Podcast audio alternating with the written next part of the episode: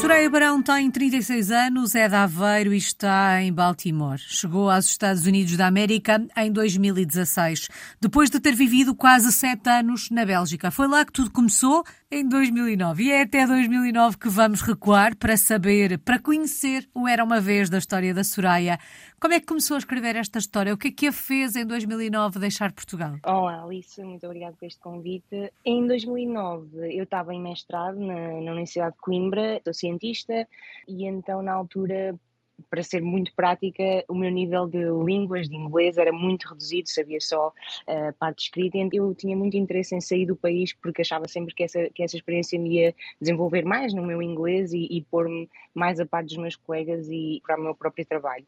E então surgiu a oportunidade em Coimbra de irmos para a Bélgica no segundo ano do nosso mestrado, desenvolver a nossa tese numa empresa e a língua que iríamos falar, apesar da Bélgica não ser oficialmente um país de língua inglesa, seria maioritariamente inglês. Então achei que essa experiência seria muito enriquecedora. Inscrevi-me no programa de Erasmus com outra colega também, a Marta, e fomos selecionadas e, e fomos para a Bélgica por uma cidade ou vila muito pequenina chamada Turnout e fomos trabalhar para uma empresa que fazia parte da Johnson Johnson que se chama uh, Janssen Farmacêutica e foi assim a, primeiro, a primeira decisão foi essa, era só por um ano eu nunca me vi como imigrante porque tinha imigrantes na família de, no Luxemburgo e em outras zonas do, do mundo e achei sempre que não era isso que eu queria para mim. Bom, mas dizia a Soraya que hum, é da área da ciência sentiu Sim. esta necessidade de melhorar o inglês eh, e acaba por ser esta necessidade que acaba por ser de alguma forma entre aspas, o motor uh, disto tudo. Uhum.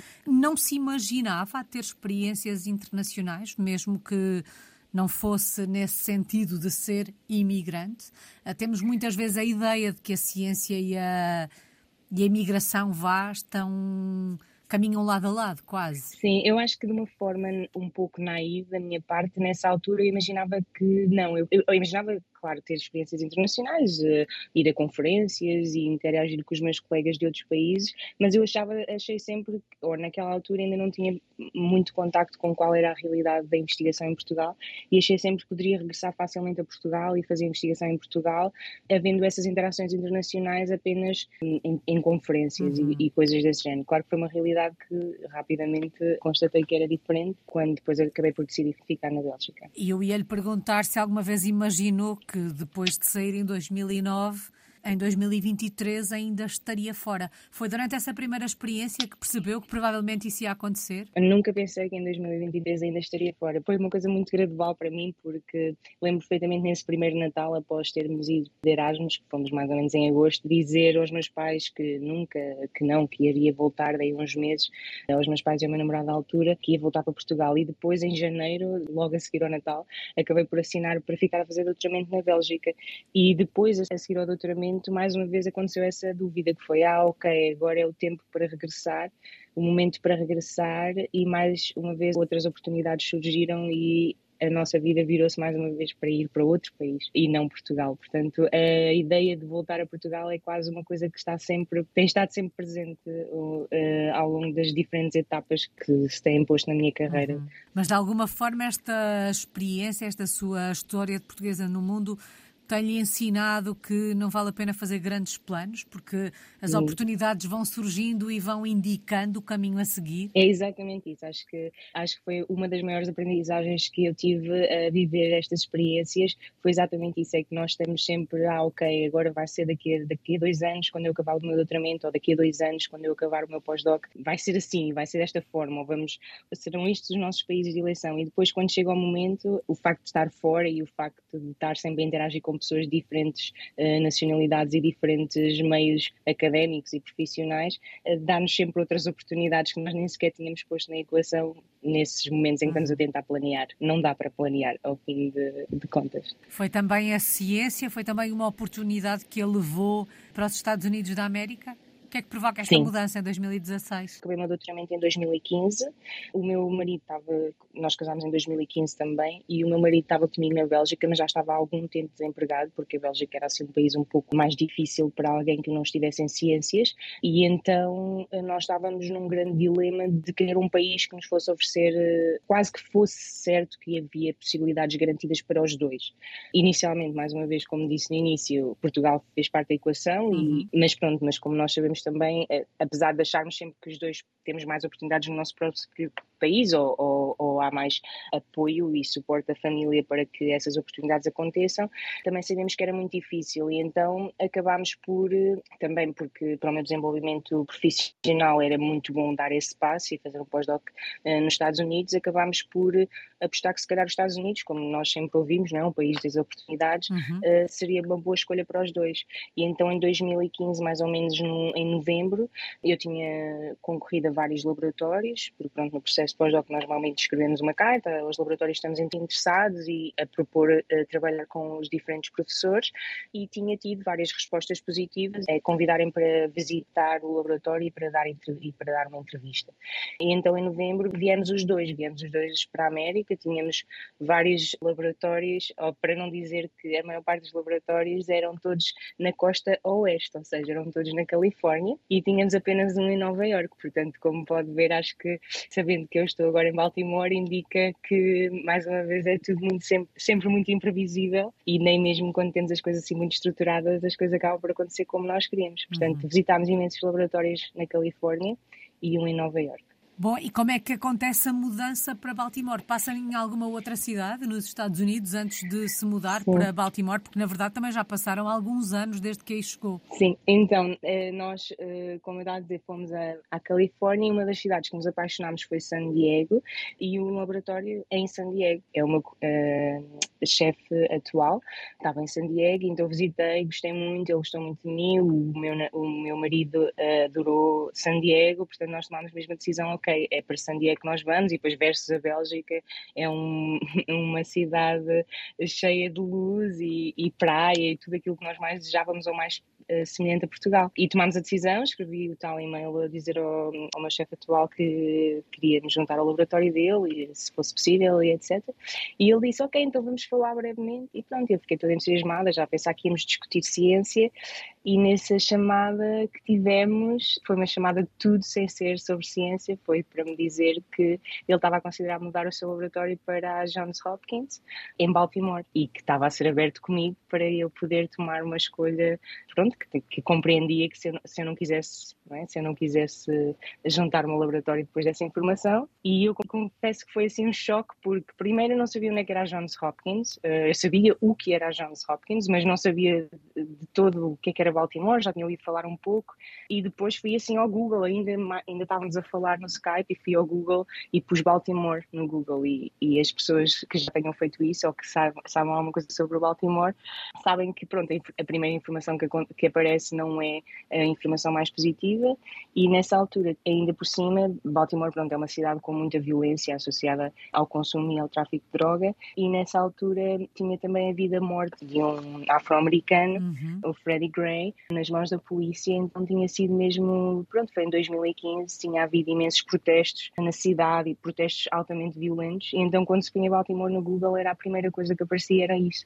E eu acho que nós portugueses e, e no, no mundo no geral, quando falamos da América, temos sempre essa ideia muito presente, que é um país muito mais violento do que aquilo que estamos habituados na Europa. E então foi assim a primeira informação que tivemos de Baltimore. Confesso que primeiro fiquei assim um pouco chocada e, e, sem saber muito o que fazer e se era realmente isso que nós queríamos para nós. Esse primeiro dia após a informação que tivemos foi assim um pouco chocante, não sabíamos se íamos tomar a decisão ou não de vir para aqui. Acabei por visitar depois já sozinha outro laboratório Uh, ainda na Califórnia e de vir pessoalmente falar com o meu chefe atual sobre esta mudança. Nessa nova visita aos Estados Unidos para visitar o outro laboratório em San Diego, o meu chefe atual proporcionou-me visitar também Baltimore e vir a Johns Hopkins e conhecer e para ver o que é que eu sentia e depois pronto, tomar a decisão, o que foi ótimo e sinto-me muito privilegiada por poder ter tido essa oportunidade. E eu vi e pronto, e presencialmente as coisas são sempre diferentes, uhum. apesar de ter vindo num dia muito frio de inverno, tinha havido um nevão gigante, a cidade estava cheia de neve o que é pouco frequente, pouco frequente em Baltimore, quer dizer, há uma vez ou duas durante o inverno, não é, não é uma cidade que neve constantemente todo o inverno, mas nesse dia em particular sim. Mas pronto, ao visitar fiquei com uma ideia diferente. E quando voltei a San Diego, apesar de visitar outro laboratório, quando falei com o meu chefe, tinha quase a certeza que era mesmo pronto, que era mesmo com ele que eu queria uhum. fazer a minha ciência e que não, e que não iria interessar estar em, em San Diego ou Baltimore. Na ciência há este aspecto, não é? Da pessoa com quem Sim. vamos trabalhar que acaba por ter também um peso enorme na, na vossa tomada de decisão. Exatamente, exatamente. É, tem a ver sempre com os projetos que essa pessoa tem no seu, a decorrer no seu laboratório e também com essa pessoa em si, porque no fundo é o que são os nossos mentores, uhum. os nossos, tanto o nosso uh, o professor que acompanha a nossa tese de doutoramento ou o professor que acompanham o nosso pós-doc são as pessoas, no fundo, que nos treinam e que nos dão não só aspectos mais práticos científicos, mas mesmo, pronto, aquilo que se chama as soft skills ou uhum. uh, as, outras, as outras capacidades que um professor precisa ou que, uma pessoa, que um investigador precisa para gerir o seu próprio laboratório, se for isso que a pessoa pretende no futuro, claro. Uh, e então foi, foi um bocado essa a sensação que eu tive quando visitei novamente, isso foi em janeiro de 2016, foi ok. Uh, eu lembro-me de estar no aeroporto a telefonar ao meu marido e de lhe estar a falar e não lhe estar a dizer que tinha a certeza e ele dizer-me assim, pronto, eu nem sequer preciso, não preciso que me digas mais nada, eu já sei Uh, já sei que vamos já sei que vamos para Baltimore. E pronto e foi mais ou menos isso. Bom e estamos em 2023 continuam por aí certamente a experiência está a ser positiva mas já me vai contar. Gostava de perceber uh, como é que foi um, ehm, a adaptação a Baltimore. Um, ehm, não era a sua primeira experiência internacional já tinha vivido uh, praticamente sete anos na, na Bélgica. Um, a primeira impressão as primeiras informações que teve sobre Baltimore não eram as melhores. Entre receios, expectativas, a adrenalina de uma nova experiência, como é que foi adaptar-se a Baltimore, Soraya? Vir para a América é sempre assim diferente, apesar de termos estado na Bélgica há muitos anos. Acho que temos, como é óbvio, temos uma preparação diferente e uma pessoa que venha diretamente de Portugal para a América, acho eu. Mas vir para os Estados Unidos foi, era assim, mesmo como a Alice disse, um, um monte de emoções ao mesmo tempo, porque era ok, é uma mudança, mas é uma mudança, já não estamos a duas horas e meia de casa, estamos a oito ou dez no total, se considerarmos as, toda os transportes para os aeroportos e etc. E estar tão longe e num país que é tudo diferente, não é? Porque na Europa acaba por muitas coisas sermos, nós somos todos, no fundo, somos quase todos, quase todos pertencemos à União europeia, portanto acabamos por nos sentir em casa em muitos, em muitos aspectos. Aqui, todas as dúvidas que surgem sobre a saúde, como é que vai ser a nossa, as nossas idas ao médico, como é que funciona aqui os impostos, como é que, é tudo diferente, era tudo diferente. Como é que é mesmo o salário, porque nós recebemos uma carta a dizer qual é o salário, mas depois o salário é totalmente diferente porque aquilo que nos é dito que é o salário é o, é o bruto e depois uhum. o líquido é completamente diferente. Pronto, essas coisas é como quando vamos com uma conta do supermercado, que nós vamos ao supermercado e tem um valor fixado, mas depois no fim, quando está a pagar tudo, é que vai pagar os, é que vai pagar os impostos e, e tudo isso. Ou seja, filosofia há muitos, muitos aspectos e pequenos detalhes que são muito diferentes da, da Europa e, muito, e, e definitivamente muito, muito, diferentes de Portugal. Uh, portanto, nós vinhamos com essa, com essa adrenalina toda de, ok, não fazemos ideia como é que funciona nada aqui. Não, funciona, não fazemos ideia como é que se aluga casa, não fazemos ideia como é que se compra um carro, não fazemos ideia de nada. Mas quando chegámos foi surpreendente porque foi muito pouco tempo até encontrarmos casa, mesmo uma questão de dois ou três dias. Nós ficámos no hotel inicialmente para procurar, para depois procurar onde é que íamos viver, foi tudo muito rápido e fomos viver para um sítio, pronto, depois em Baltimore tem essa questão, como eu estava a dizer, da, da, da violência e da, e da, criminalidade e que é um pouco diferente de outras cidades ou semelhante se calhar a Nova York há muitos, muitos anos, que é um pouco uma rua, uma rua é segura, depois a rua seguinte já não é, depois uhum. a rua é, é um pouco por aprendizagem ou por, por quando se está cá que se percebe do que é pronto, de onde, é que se, de onde é que se pode andar. No fundo, eu sinto que se pode andar em todo lado, mas, mas é mais uma questão cultural ou que, o que nos dizem quando falamos com outras pessoas de outras nacionalidades em Baltimore. E então, quando nós chegámos, pronto, tentámos arranjar uma, uma, uma um apartamento no sítio onde nos tinham dito que era mais ou menos seguro e num sítio central que era para podermos estar também perto de tudo, porque ainda não tínhamos carro, não tínhamos forma de nos deslocar. E foi fácil e, e sentimos-nos bem logo de início. Mas depois tinha sempre a questão, porque o meu, o meu marido vinha sem trabalho, portanto estávamos ainda na dúvida se isto iria mesmo funcionar, porque vinhamos, lá está, estávamos ainda a recuperar de, um, de uma fase um pouco traumática na Bélgica e, uhum. e, na, e na, no, com o pensamento de, ok, viemos para um sítio que oferece muito melhores oportunidades, mas até realmente a termos, ficamos, pronto, estamos instáveis e, e, e, com muitas, com muitas inseguranças. Mas a verdade é que, pronto, aqui o processo é totalmente diferente, porque como vimos com um visto e temos depois que, no meu caso, eu vinha já com tudo, já tinha autorização para trabalhar, já tinha tudo. No caso do meu marido, só quando ele está cá, associado ao meu visto, é que pode concorrer para, para a tal autorização para trabalhar e para o tal uh, número de segurança social, essas coisas que nós às vezes ouvimos falar uh, de outros imigrantes na América. E então esse processo também tivemos sorte, porque pode demorar acho que até seis meses, e no nosso caso foi rápido, foi dois meses e meio, uh, até que, esse, que tivéssemos esse documento. E a verdade é que o meu marido foi, a primeira entrevista que ele foi, foi à, à UPS, que é a distribuição, como aí, uhum. a UPS, FedEx, DHL, que é conhecida como uma, uma muito boa empresa aqui nos Estados Unidos, que tem muitos benefícios, férias e benefícios de saúde e etc ele foi a essa entrevista por intermédio de, ou por ouvir-nos falar aqui no meu laboratório, que tinha uma outra colega que, que, o, seu marido, que o marido dela estava a trabalhar na, na UPS também, e ele foi por ouvir que estavam a precisar, porque eles normalmente recrutam antes do Natal. E então ele foi à entrevista, e aquilo, a entrevista é muito baseada em mérito, é uma entrevista eh, em que eles têm que conduzir a carrinha e, e, e provar que, que conseguem fazer certas, certas uh, coisas com, com a máquina o sistema de, de distribuição, etc. E, e, ele foi selecionado uhum. logo. E depois teve a fase de treino, que era uma semana em Washington, e ficou na UPS logo aí para aquilo que eles chamam a peak season, que é a altura do Natal e, e, da, e da, da, ação de graças, que, que há um, um volume muito grande de entregas.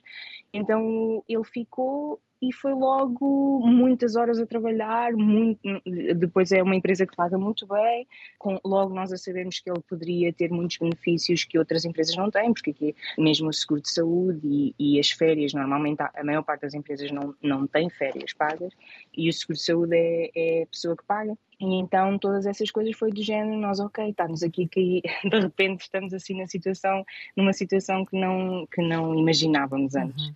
E assim foi, e ele está na UPS até hoje, Claro que teve alguns altos e baixos depois a seguir à altura de Natal, porque não contratam logo e, e ali janeiro de 2017 e fevereiro ainda foram, ele teve que trabalhar noutros sítios, mas, mas depois após, após essa fase assim um pouco mais turbulenta, até que eles realmente o contratassem efetivo, foi rápido, uhum. especialmente comparativamente com a experiência que tínhamos tido na Bélgica. Bom, Portanto, de alguma forma bom. podemos perceber que o caminho, mais uma vez, foi, foi se fazendo uh, e criando, de alguma forma, também algum conforto para, para que a adaptação se fizesse da melhor forma possível.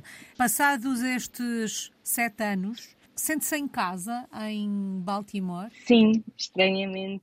Eu nunca pensei sentir-me assim, mas às vezes, e até às vezes, tenho conflitos com alguns membros da minha família por causa disso, porque não diria sinto-me em casa em Baltimore especificamente, mas sinto-me em casa uhum. nos Estados Unidos. Uh, sinto que nós temos, os Estados Unidos temos muita ideia eu tinha essa ideia tam também, eu, tenho, eu tinha essa ideia de que era muito frio, ou que as pessoas estão sempre muito ocupadas e, e, e generalizei sempre muito uh, o que é que é um americano, o que é que é uh, estar na, na América, e a verdade é que é tão heterogéneo e é tão. Cada Estado, não é? Cada Estado é uhum. é quase como se fosse um país para nós na Europa, portanto é mesmo muito heterogéneo e, é, e a mim cativa-me cativa bastante estar aqui, apesar de pronto, continuar eh, sempre com a cabeça e com, com o coração em Portugal. Já vamos Mas... falar das saudades. Olha para Baltimore com outros olhos hoje em dia, consegue assim. olhar para a cidade e hum, à primeira vista saltar aquilo que de melhor a cidade tem? Sim, sem dúvida, mas isso foi quase logo porque hum, eu, eu também sou assim uma pessoa, acho que são, para já acho que me adapto muito bem e gosto muito de procurar isso mesmo que a Alice disse, os, os, pontos bonitos de cada cidade e de cada, e de cada comunidade.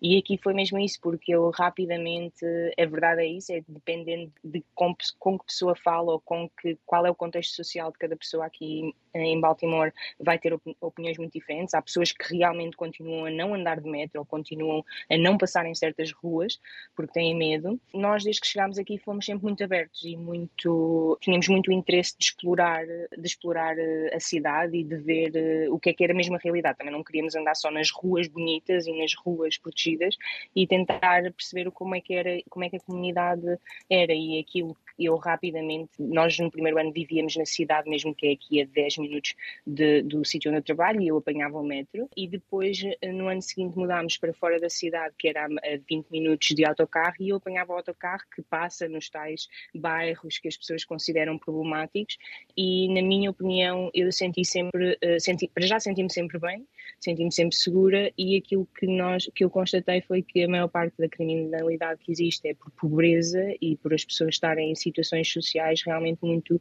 diferentes daquilo que nós estamos e, e pronto e realmente a criminalidade aqui raramente, é, é, normalmente é associada, como eu tinha dito, ao consumo e ao tráfico de droga e é entre gangues e, e raramente se reflete, pronto, se eu não estiver envolvida em nada desses, desse, em nenhum desses aspectos, raramente vou ser alvo de, de, violência em si.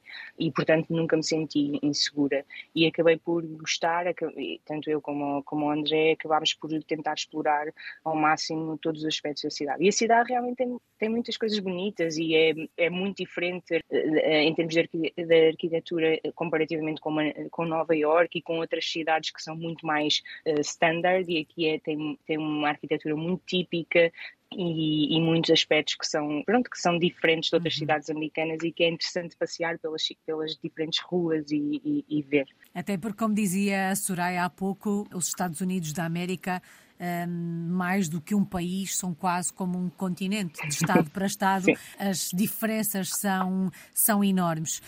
Os americanos que conhece, aqueles com quem convive, como é que os descreveria? Estou a perguntar por esses porque eu sei que não podemos generalizar que eles não são todos iguais. Exatamente. Eu diria, e pode ser polémica eh, esta opinião, mas eu descrevia o americano como muito generoso. E tem a ver com a forma como nós fomos recebidos e a forma como ainda hoje, nós agora vivemos num daqueles bairrozinhos típicos americanos, eh, numa casinha isolada, etc. E é, é fascinante como é que a comunidade entre os vizinhos eh, funciona, é mesmo às vezes com, com como é caracterizado em certos, em certos filmes, que a minha vizinha vem mesmo, se ela fizer sopa e tiver uh, sopa a mais, em vez de congelar, ela vem me dizer se eu quero sopa. Uh, e é mesmo assim, não uhum. é, não é, se, se repararem que são 10 da noite ou 11 da noite e só tem o meu carro à porta e não está o carro do André, uh, a minha vizinha vai me mandar uma mensagem para se eu estou bem, se preciso de ajuda, se se passa alguma coisa, se preciso de ajuda com o bebê, coisas desse género. E não no sentido de, ah, estão a ver o que é que, como é que é dizer, acho que em Portugal poderíamos logo pensar, ah, o que é que esta tem a ver com a minha vida? Uhum. mas, mas não é nesse sentido, não é no sentido de, ah, onde é que está o teu, o teu marido, onde é que está a tua mulher, é mais uh, se precisas de alguma coisa, se estás bem e se, e se precisas de alguma coisa. Há um sentido de comunidade. Muito, muito, muito. E como eu não senti, apesar de ter tido amigos fantásticos na Bélgica, e, e, mas não há essa. Eu acho que, mesmo eu generaliz, generalizaria um pouco até na Europa, não, nós não temos muito essa comunidade, ou pelo menos essa, não é, do vizinho, do, uhum. uh, do dar, esse, acho que estamos a perdemos um pouco isso. Se calhar em algumas uh, vilas em Portugal ou em, alguns, uh, em algumas ruas ou assim as pessoas ainda fazem isso, mas uh, eu experienciei muito pouco disso ao longo da minha vida nos outros países e aqui é verdadeiro, não é, não é, não é por nada, não é? Porque uhum. a minha uhum. vizinha não tem qualquer interesse em dar-me sopa ou o que quer que seja, é mesmo, é mesmo genuína, é uma preocupação genuína. E se alguém estiver doente, né, se soubermos de, algum, de alguma família que está a passar uma dificuldade, existe mesmo aquela uh, esse sentido de comunidade de ah, vamos nos juntar todos para uh, este, este fim de semana um de nós se calhar paga a conta do supermercado, para a semana se calhar um de nós uh, paga o jantar desta pessoa, assim, existe mesmo isso e isso para nós foi assim culturalmente muito surpreendente e, uhum. e pronto, e, e, acho que vai contra aquele estereótipo de que o americano está focado na sua própria carreira e desenvolvimento pessoal e, e pronto, e foi assim um pouco contra esse estereótipo uhum. que eu acho que pelo menos eu tinha uh, um pouco. Culturalmente falando, hábitos, costumes, eh, aspectos do dia a dia um, que sejam muito diferentes daquilo a que estamos habituados? Sim, eu acho que o maior aspecto diferente e que já era, já foi um pouco na Bélgica, tem mesmo a ver com os horários e como as coisas funcionam em termos, por exemplo, de refeições. Já na Bélgica era normal que as pessoas jantassem às 5 e meia da tarde e aqui acaba por ser um pouco isso, acho. Um, ninguém muito claramente uma família com crianças está acordada a partir das nove e meia da noite, está, porque já jantou às sete e já está, já está tudo, às sete ou até mais cedo, já está tudo hum, preparado para ir para a cama e para começar o dia depois seguinte muito cedo. Portanto, acho que essa é assim a diferença mais uh, óbvia, pelo menos do dia a dia. Claro, depois temos muitas outras diferenças é? Eh, em termos de alimentação, como sempre, acho que também vamos sempre ter, tocar nesse ponto. Uhum por exemplo, nós temos o nosso bebê na escola, no, no, infantário, e aqui nós é que levamos a comida, não são eles que, ou dependendo do sítio onde está, eh, no nosso caso não são eles que, que que proporcionam, portanto nós é que levamos e depois é muito diferente, não é? Porque o que o nosso filho leva é a comida típica da nossa comida, imagina arroz com carne, etc. E os outros meninos, ou muitos dos outros meninos, porque depois também têm diferentes, diferentes nacionalidades. nacionalidades, não é só, não são só americanos versus português.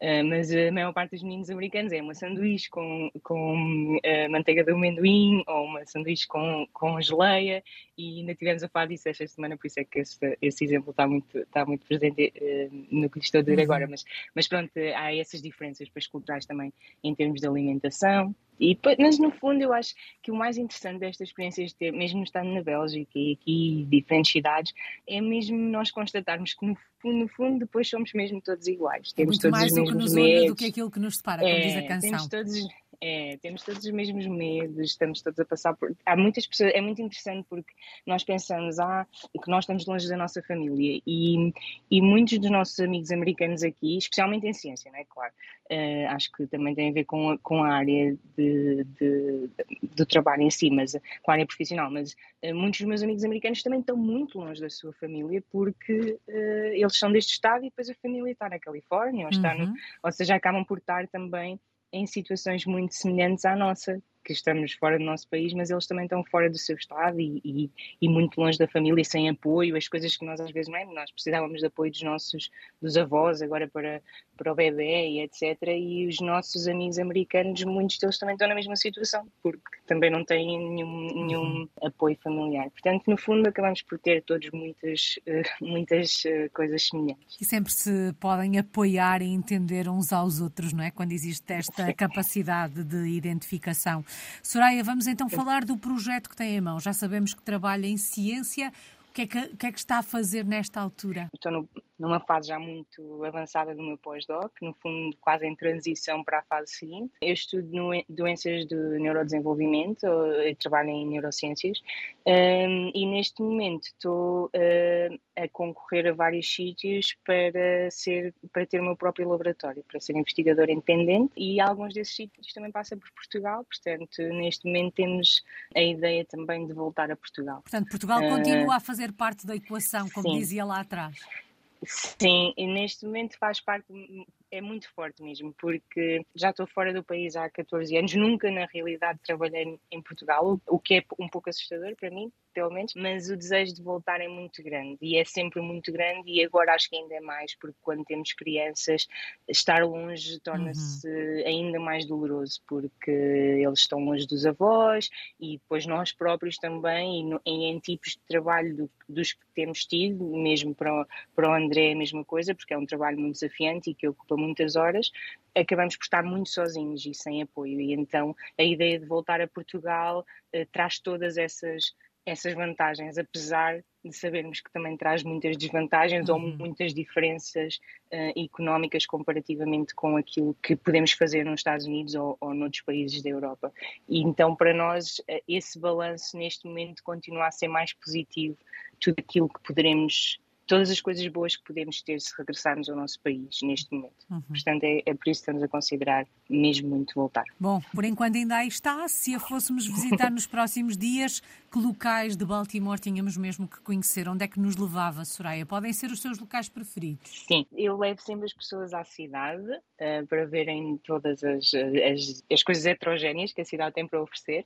Então levaria a uma zona que se chama Monte Vernon, que é uma zona onde tem muitas, muitos uh, monumentos e, e, edifícios históricos e que também tem um, mercado, um mercado que aqui funciona diferente. Não é um mercado como os nossos, mas é um mercado que, que basicamente tem pequenos restaurantes dentro e onde eu levaria a comer uma, uma coisa que é muito típica aqui, que é uh, o que se chama crab cake, que é um bolo de, de caranguejo que aqui é o caranguejo, na zona da Maryland, o caranguejo azul é muito típico e então eu levaria a comer um, um bolo de caranguejo uh, nesse mercado. É assim uma coisa muito cara, mas muito boa, uhum. é assim mesmo cheio, é, eu acho que poderíamos comparar o nosso bolo de bacalhau, mas imagino cheio de bacalhau, quase que não sendo batata, não sendo nada, é mesmo só sendo caranguejo, muito, muito, muito bom, ou para quem gosta, claro, mas assim muito especial.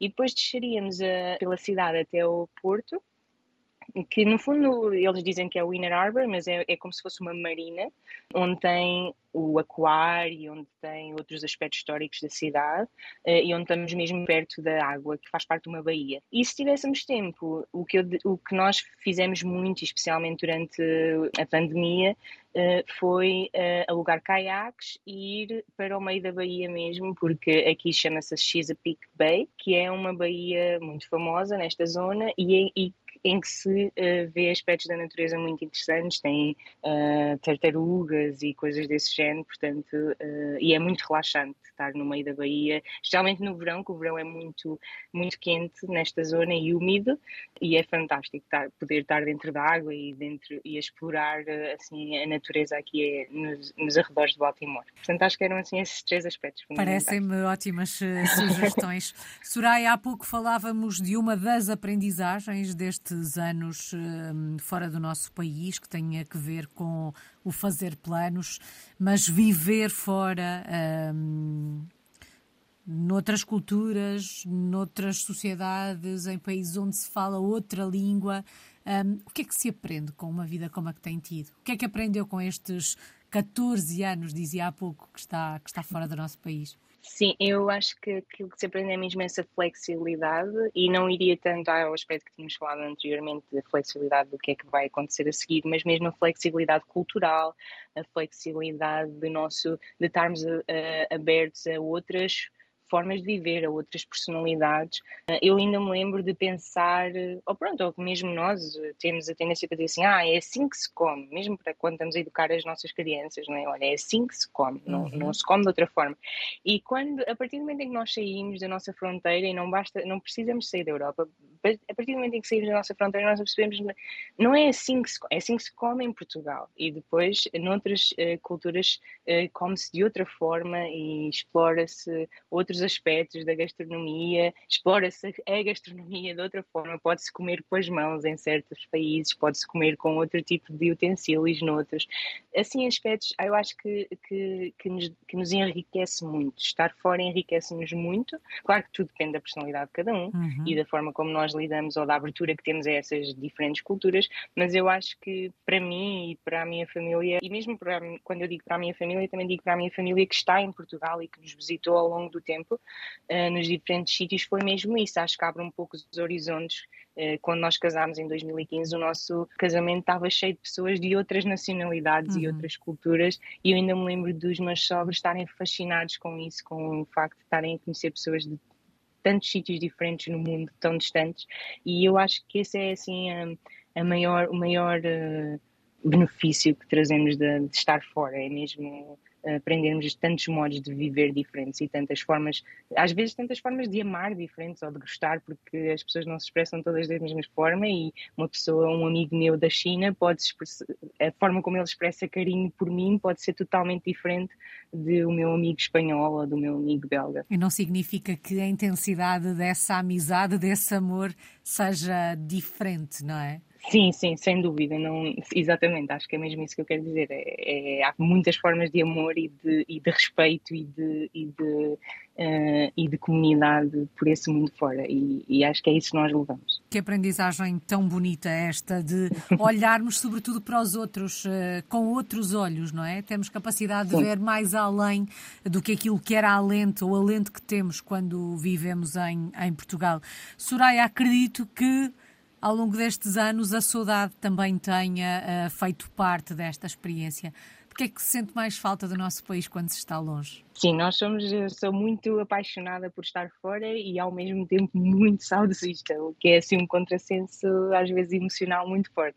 Mas uh, aquilo que eu sentia mais falta era mesmo das, das minhas pessoas e da minha família e depois logo a seguir a isso acho que vem sempre, acho que também ouvindo os portugueses no mundo acabamos por uh, chegar sempre à mesma conclusão que é a nossa gastronomia, uhum. uh, as nossas praias, acho que é sempre esse quentinho e a parte cultural de na maior parte dos sítios que eu estive, e acho que isso acontece a partir do momento em que saímos para a Espanha, por exemplo, já é diferente, o ir tomar café a seguir ao jantar.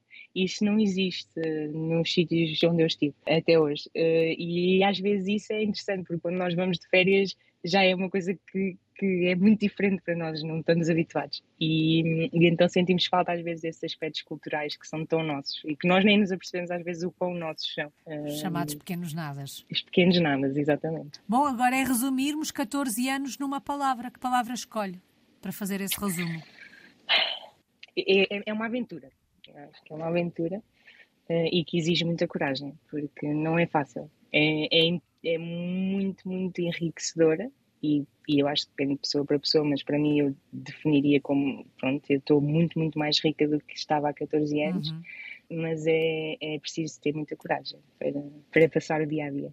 Bom, e é uma aventura onde cabem tantas e tantas palavras para resumir 14 sim, sim. anos. Muito obrigada, Soraya Barão. Está em Baltimore, nos Estados Unidos da América. É uma portuguesa no mundo desde 2009.